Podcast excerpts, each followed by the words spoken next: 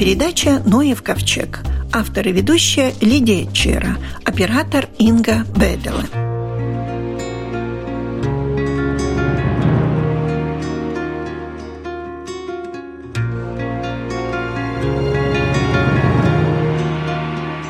Гренландия за один день потеряла 12 миллиардов тонн льда – и это печальный рекорд. На фоне проблем пластикового загрязнения планеты или мощных пожаров информация о тайне льда отошла на второе место. Однако именно это явление может нанести первый мощный удар по человечеству. Ученые наблюдают за исчезновением ледяного покрова Гренландии на протяжении многих лет, и прежние прогнозы на ближайшее будущее приходится стремительно пересматривать. Только в июле гренландский ледяной щит отправил в Атлантический океан 197 миллиардов тонн воды. Этого достаточно, чтобы поднять уровень моря на 0,5 миллиметра. Рекордным днем за всю историю наблюдений стало 31 июля – минус 12,5 миллиардов тонн льда – Однократное повышение уровня Мирового океана не несет значительных последствий, но регулярные процессы подготавливают стартовую площадку для штормов, наводнений и других катастроф. Ранее на основе роста температуры и других факторов специалисты рассчитали, что скорость, с которой льды тают сейчас, должна была развиться не ранее, чем к 2070 году. А это означает, что глобальные наводнения в прибрежных зонах произойдут уже в ближайшее время. В эти дни температура воздуха на острове не бывала высокая. В частности, в течение прошедшей недели столбик термометра в самых высоких точках неоднократно поднимался выше нуля. На вершине станции «Саммит» это 3215 метров. Этот показатель был зафиксирован впервые с июля 2012 года и в третий раз за последние семь веков.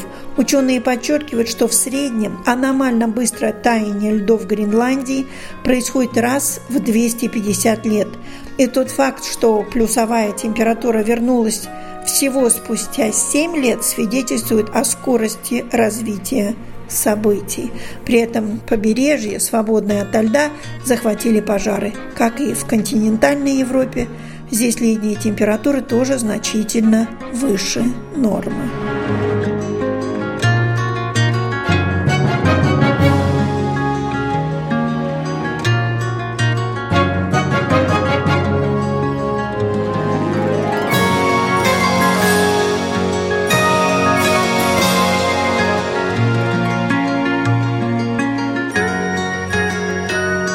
Такова грустная реальность. А в Латвии на этой неделе Фонд просвещения среды совместно с Лимбургской краевой думой провел девятый летний форум экошкол. Накануне форума координатор программ «Экошкол Латвии» Даниэль Трукшанс по телефону. Будет где-то 200 человек, участников и учителя, и ученики. Экофорум будет происходить в Лимбеже в одной из экошкол, либо же третьей в средней школе. По 14 до 18 августа сначала учителя будут обучаться и обмениваться опытом, а потом уже на смену приедут ученики с разных экошкол со всей Латвии. Я так понимаю, что наша программа будет звучать чуть позже, но надеюсь, что все, что вы запланировали, удастся. За 9 лет изменилась программа? Есть что-то новое? Вот каждый год, наверное, что-то же меняется. Да, этот форум как раз особенно тем, что будет презентированы новые критерии, как школы будут э, работать с начала нового года и более связанные с изменением образовательной системы, компетенциями. И сейчас поменялась тоже заодно и программа, работает программа сама реализуется. И новые тематики, связанные, например, с едой, и э, биологическое, экологическое биоразнообразие, это как новая тематика, так что новые темы в связи э, с актуальностью местной и глобальной. Сам форум более посвящен как раз таким вопросам, как изменение климата, последнее время очень актуальная тематика, и молодежь выходит и актуализирует. Вторая тематика, в которой мы сейчас более в программе и на форуме обращаем внимание, это потеря биоразнообразия. Вот это самое главное, о чем мы будем говорить. И связаны тематики и энергии, и транспорт, и еда, и так далее. Вот еда. Да. Давайте поконкретнее. Что касается еды, это то, что очень много уходит в отбросы? Да, например, одна у нас будут участвовать разные эксперты с организаций, как, например, Международный фонд окружающей среды, там, Заля Вривиба и всякие разные. Вот как раз организации э, Заля Бриви будут э, рассказывать о пищевых отходах, что делать, чтобы эта еда не попадала в отходы, как это влияет на окружающую среду, как это связано со школом и так далее. Лекции, факты, и, и потом будет практические мастерские, где уже можно узнать всякие рецепты, что ты можешь делать, например, с едой, которую там не съел, или как хранить еду, чтобы не выкидывать. И разные теоретические части, более лекции, и также практические мастерские, где можешь попробовать узнать что-то. Но для того, чтобы обучить детей, нужны педагоги, которые уже знают эти все проблемы. Да, конечно, потому экофорум первых три дня будут участвовать только учителя, которые и узнают более связанные вопросы с экологией, и также будут разные методики, как работать с молодежью, как донести эту весть, эти вопросы в школе и педагогические методики, что может быть более важно для учителей. Как, например, последний день связан как более сплотить команду. В каждой школе есть свой комитет, как сплотить, как мотивировать молодежь что-то делать во благо окружающей среды. Так что всякие такие разные подготовки тоже для учителей. Очень часто наша молодежь выбирает рацион без мяса. Вы это приветствуете или все-таки считаете, что нужно объяснить, в каких случаях можно отказаться от мяса и стать вегетарианцем или даже веганом, или все-таки сохранить в своем рационе мясо как продукт питания? Мы на форуме более говорим э, о том, чтобы снизить потребление продуктов, которые животного происхождения. Сам форум и наши мероприятия обычно мы, чтобы более дать возможность узнать, мы все организуем э, как можно меньше без продуктов животного происхождения. Так что в основном весь меню э, вегетарианский. И идея не в том, чтобы всех превратить в вегетарианцев или веганов, а мотивировать снизить потребление, и это связано и с главной тематикой, о которой мы говорим, с изменением климатом и влияние на окружающую среду, биологическое разнообразие. Так что мы больше так э, популяризируем, и каждый может решать, хочет он стать полностью вегетарианцем или сделать такой же важный шаг, как снизить просто, например, один день в неделю есть только вегетарианскую еду. И мы не только рассказываем, но мы практически предлагаем попробовать. И весь форум всю неделю участники уже не первый год, честно говоря, это уже, мне кажется, пятый год, когда мы так пробуем, и очень отзывы хорошие, все рады попробовать узнать что-то новое и, может быть, свою ежедневную жизнь что-то включить. Ну, не только дети, школьники, молодежь старается обеспечить себя правильными продуктами питания и вести такой правильный образ жизни, но и взрослые тоже. И, к сожалению, наши овощи и фрукты тоже страдают от избытка химии, удобрений и прочего. Угу. Даже хлеб – что не возьми, все у нас на химии сейчас основано. Да, один из вопросов, например, одна лекция тоже как раз об этом и будет пестициды и как это влияет на природу. Такие вопросы тоже будут и какие варианты альтернативы. Так что это тоже один из вопросов, который в форуме будет поднят. Увеличивается количество школьников, которые приветствуют вот такой здоровый образ жизни и ходят в экошколы. Да, мне кажется, что это первый год, когда у нас столько много, в общем, будет где-то 60 школ и 200 участников для летнего экофорума. Мне кажется, это рекорд. Зимний у нас бывало и 350 участников.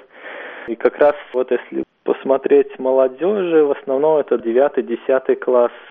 Меняется малех в этот возраст, что более подростки интересуются вопросом экологии. Это может быть и связано с актуальностью, с движением связанным с климатическим кризисом, протестами разными, которые происходят. Я думаю, из-за этого тоже влияет на это, что интерес появляется больше у молодежи говорить об этом вопросом и что-то решать в школе, в своей жизни что-то менять.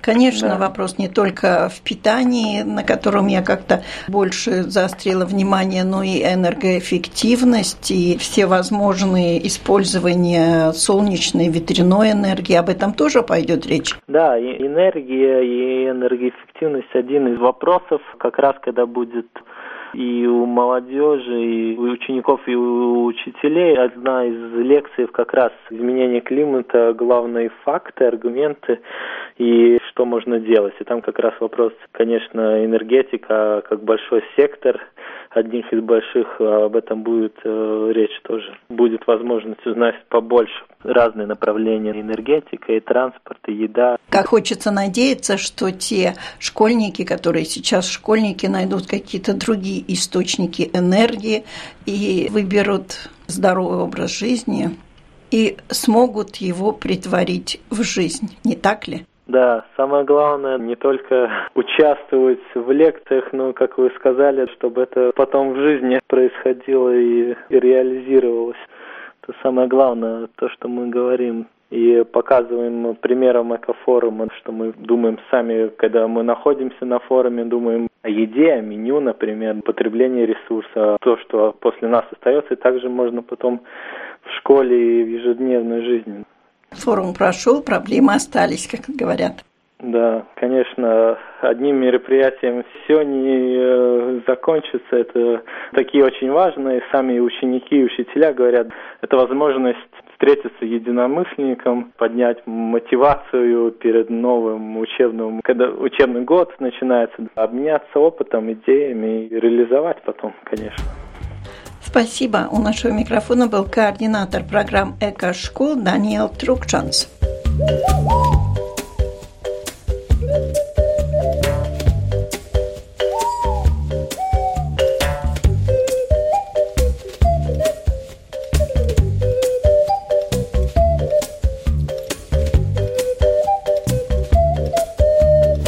Биосферный заповедник Северный Видземы – это обширные территории на самом севере Латвии, от Видземского побережья, где расположены Салацгрива и Айныши, и вглубь страны до Руины и Валмеры. Это около 500 тысяч гектаров, из которых 17 тысяч гектаров морской акватории.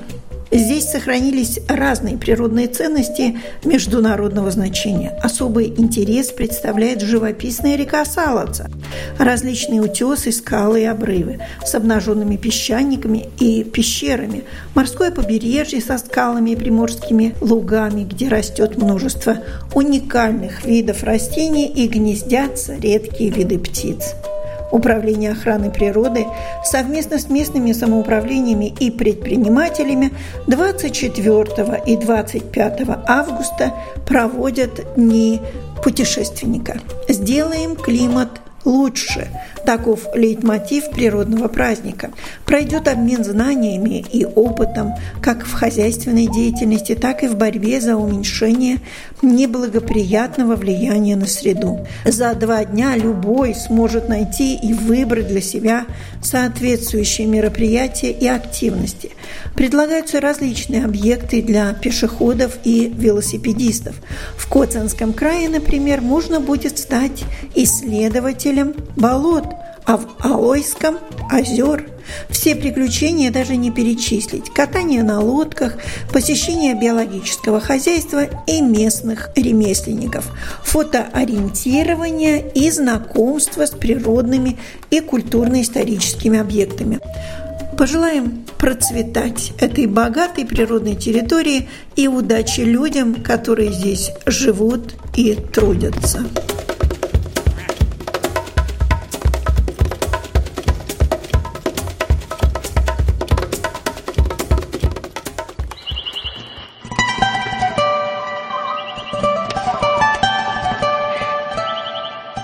Люди воображают, что птицы поют для их удовольствия. Заметки орнитолога.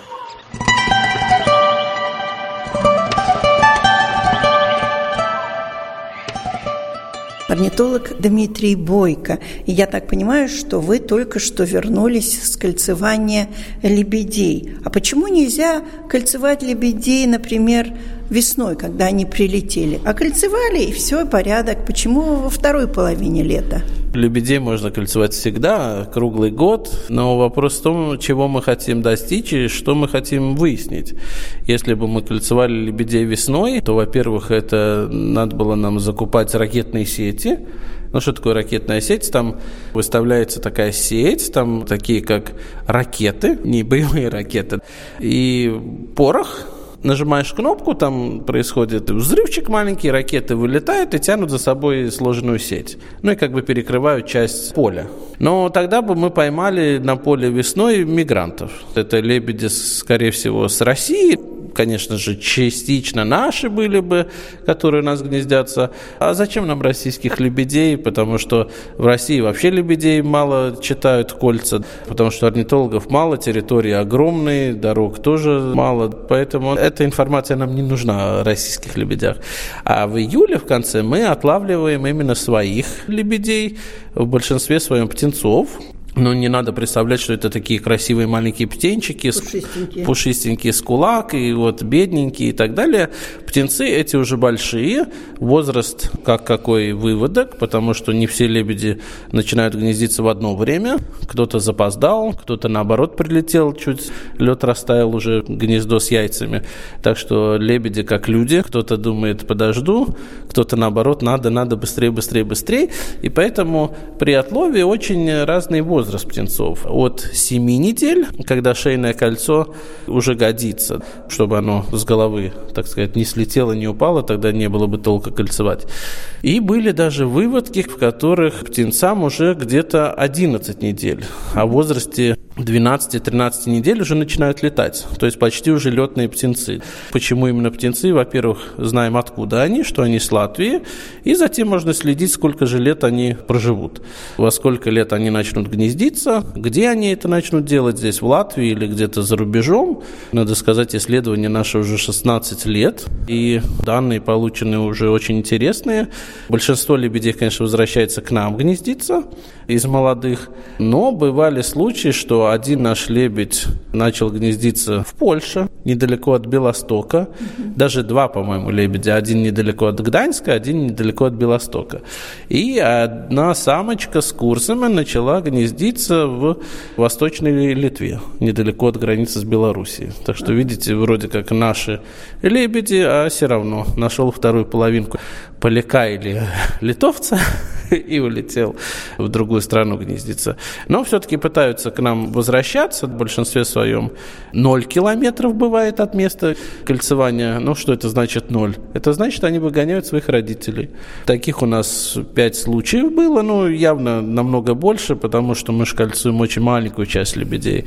И действительно, если один из родителей окольцован, приезжаешь год, два, три, четыре, читаешь тоже кольцо, ясно, что это те же птицы гнездятся.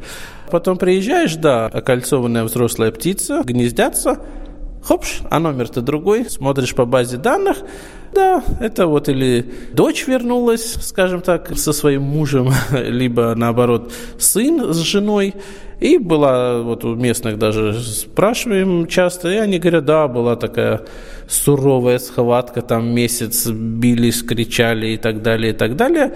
И ясно, что молодой организм выигрывает, ну, это со всеми живыми организмами есть молодость, затем уже созрел, так сказать, сил много, но потом уже все-таки к старости, ну, не может этот лебедь держать территорию бесконечно, особенно когда плотность зашкаливает в курсом, если мы говорим о западной части Латвии. Вот отсюда, кстати, и такие сказки, байки у людей часто, потому что они говорят, вот у нас лебедь гнездится 30 лет подряд. И люди действительно думают, что это одна и та же пара, прилетают и гнездятся, но 30 лет это большой период времени, я думаю, там уже 6 пар сменилось, вот эти драки весной сменяются, а человеку кажется, а, лебеди и лебеди, потому что некольцованный лебедь, ты не можешь сказать, тот же или не тот же. Только если с кольцом, то можно определить особь Например, есть подсчет, маркетинг ведется аистов, что у нас гнездится 10 тысяч пар аистов, и вроде как больше их не может быть, потому что чисто по территории они занимают всю нашу территорию Латвии. Больше 10 тысяч даже и нежелательно, и не будет. А что насчет лебедей? Лебедей у нас такой подсчет, что речь сейчас идет о лебеде кликуне, который пореже, которого люди хлебом не кормят, а даже если бы кормили, он и не будет есть. У нас мы сосчитали, что где-то 400 пар гнездится, количество увеличивается. Я думаю, что максимальное количество могло бы составить где-то 800 пар.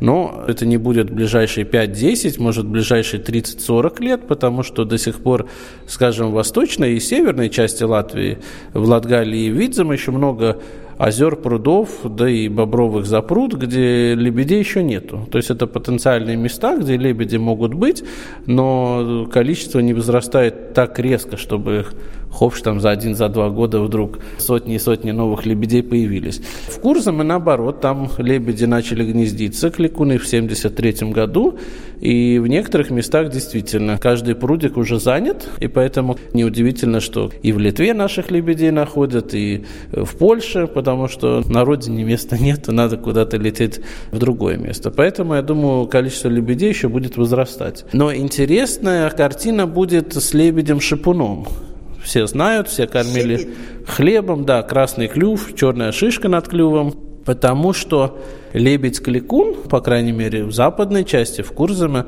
во многих местах выгнал шипуна, потому что Сильнее, что ли? Он более агрессивный, он чуть-чуть поменьше, даже на килограмм на два легче веса, но он агрессивный. И вот пары там действительно дерутся, дерутся.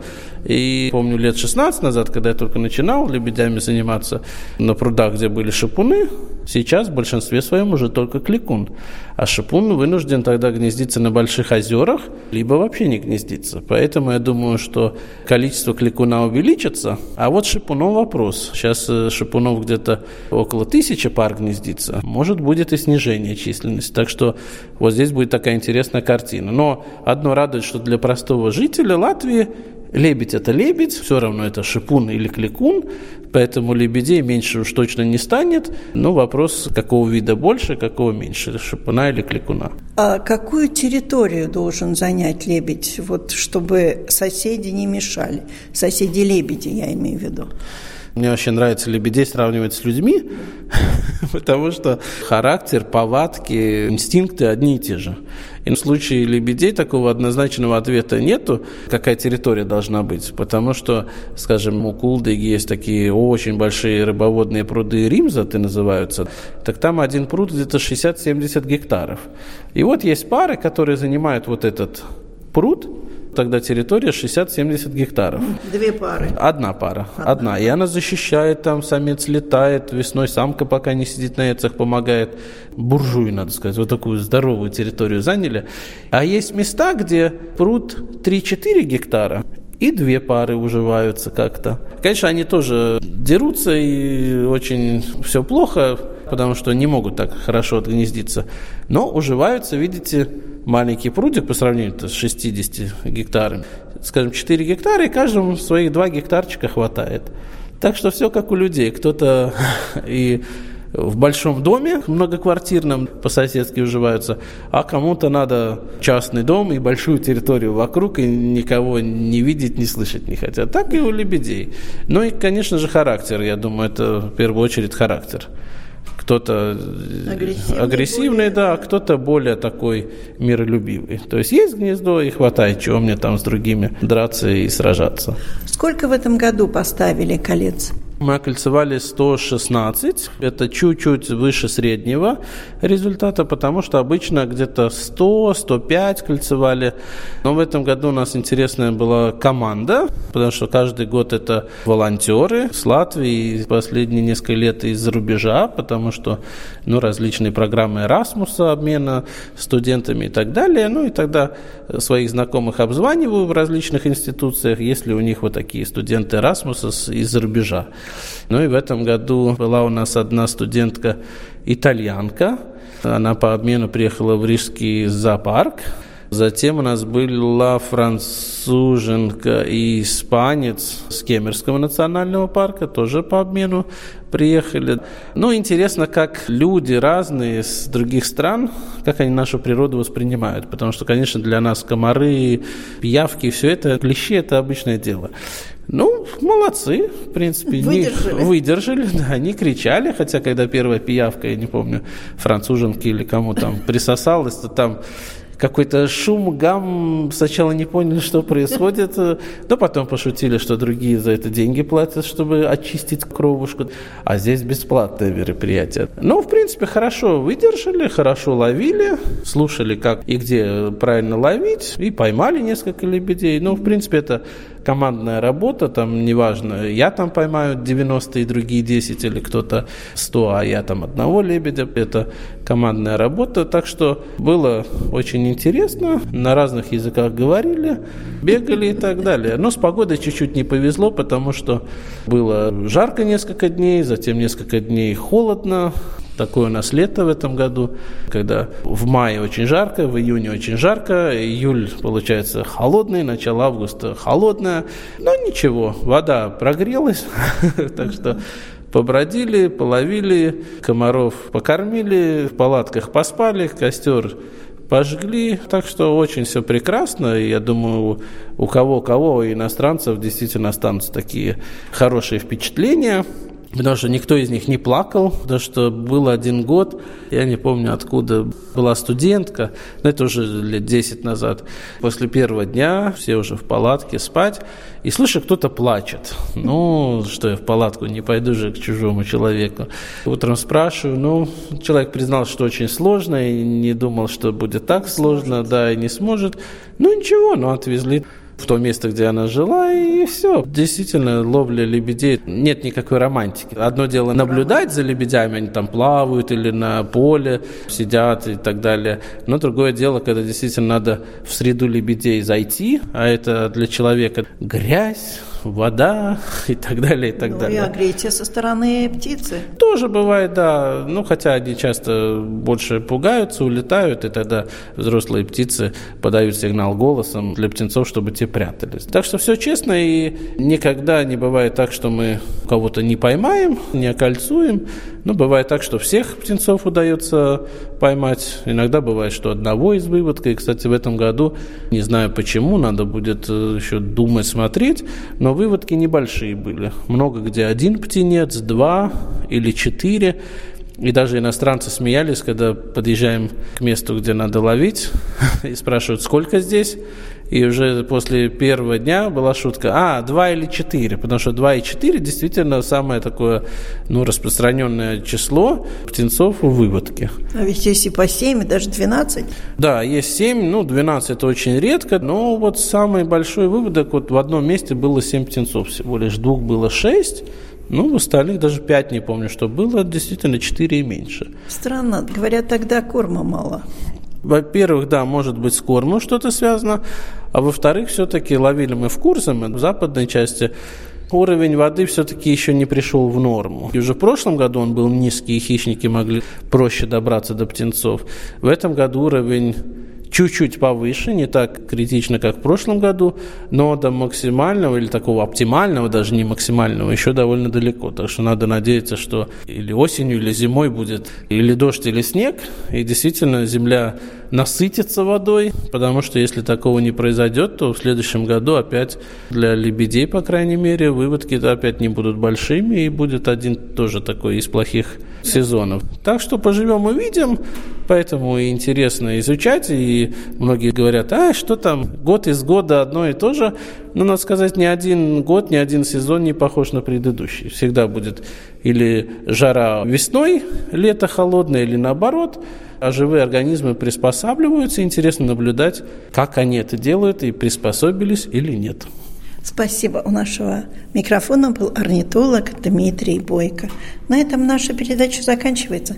Всего вам доброго.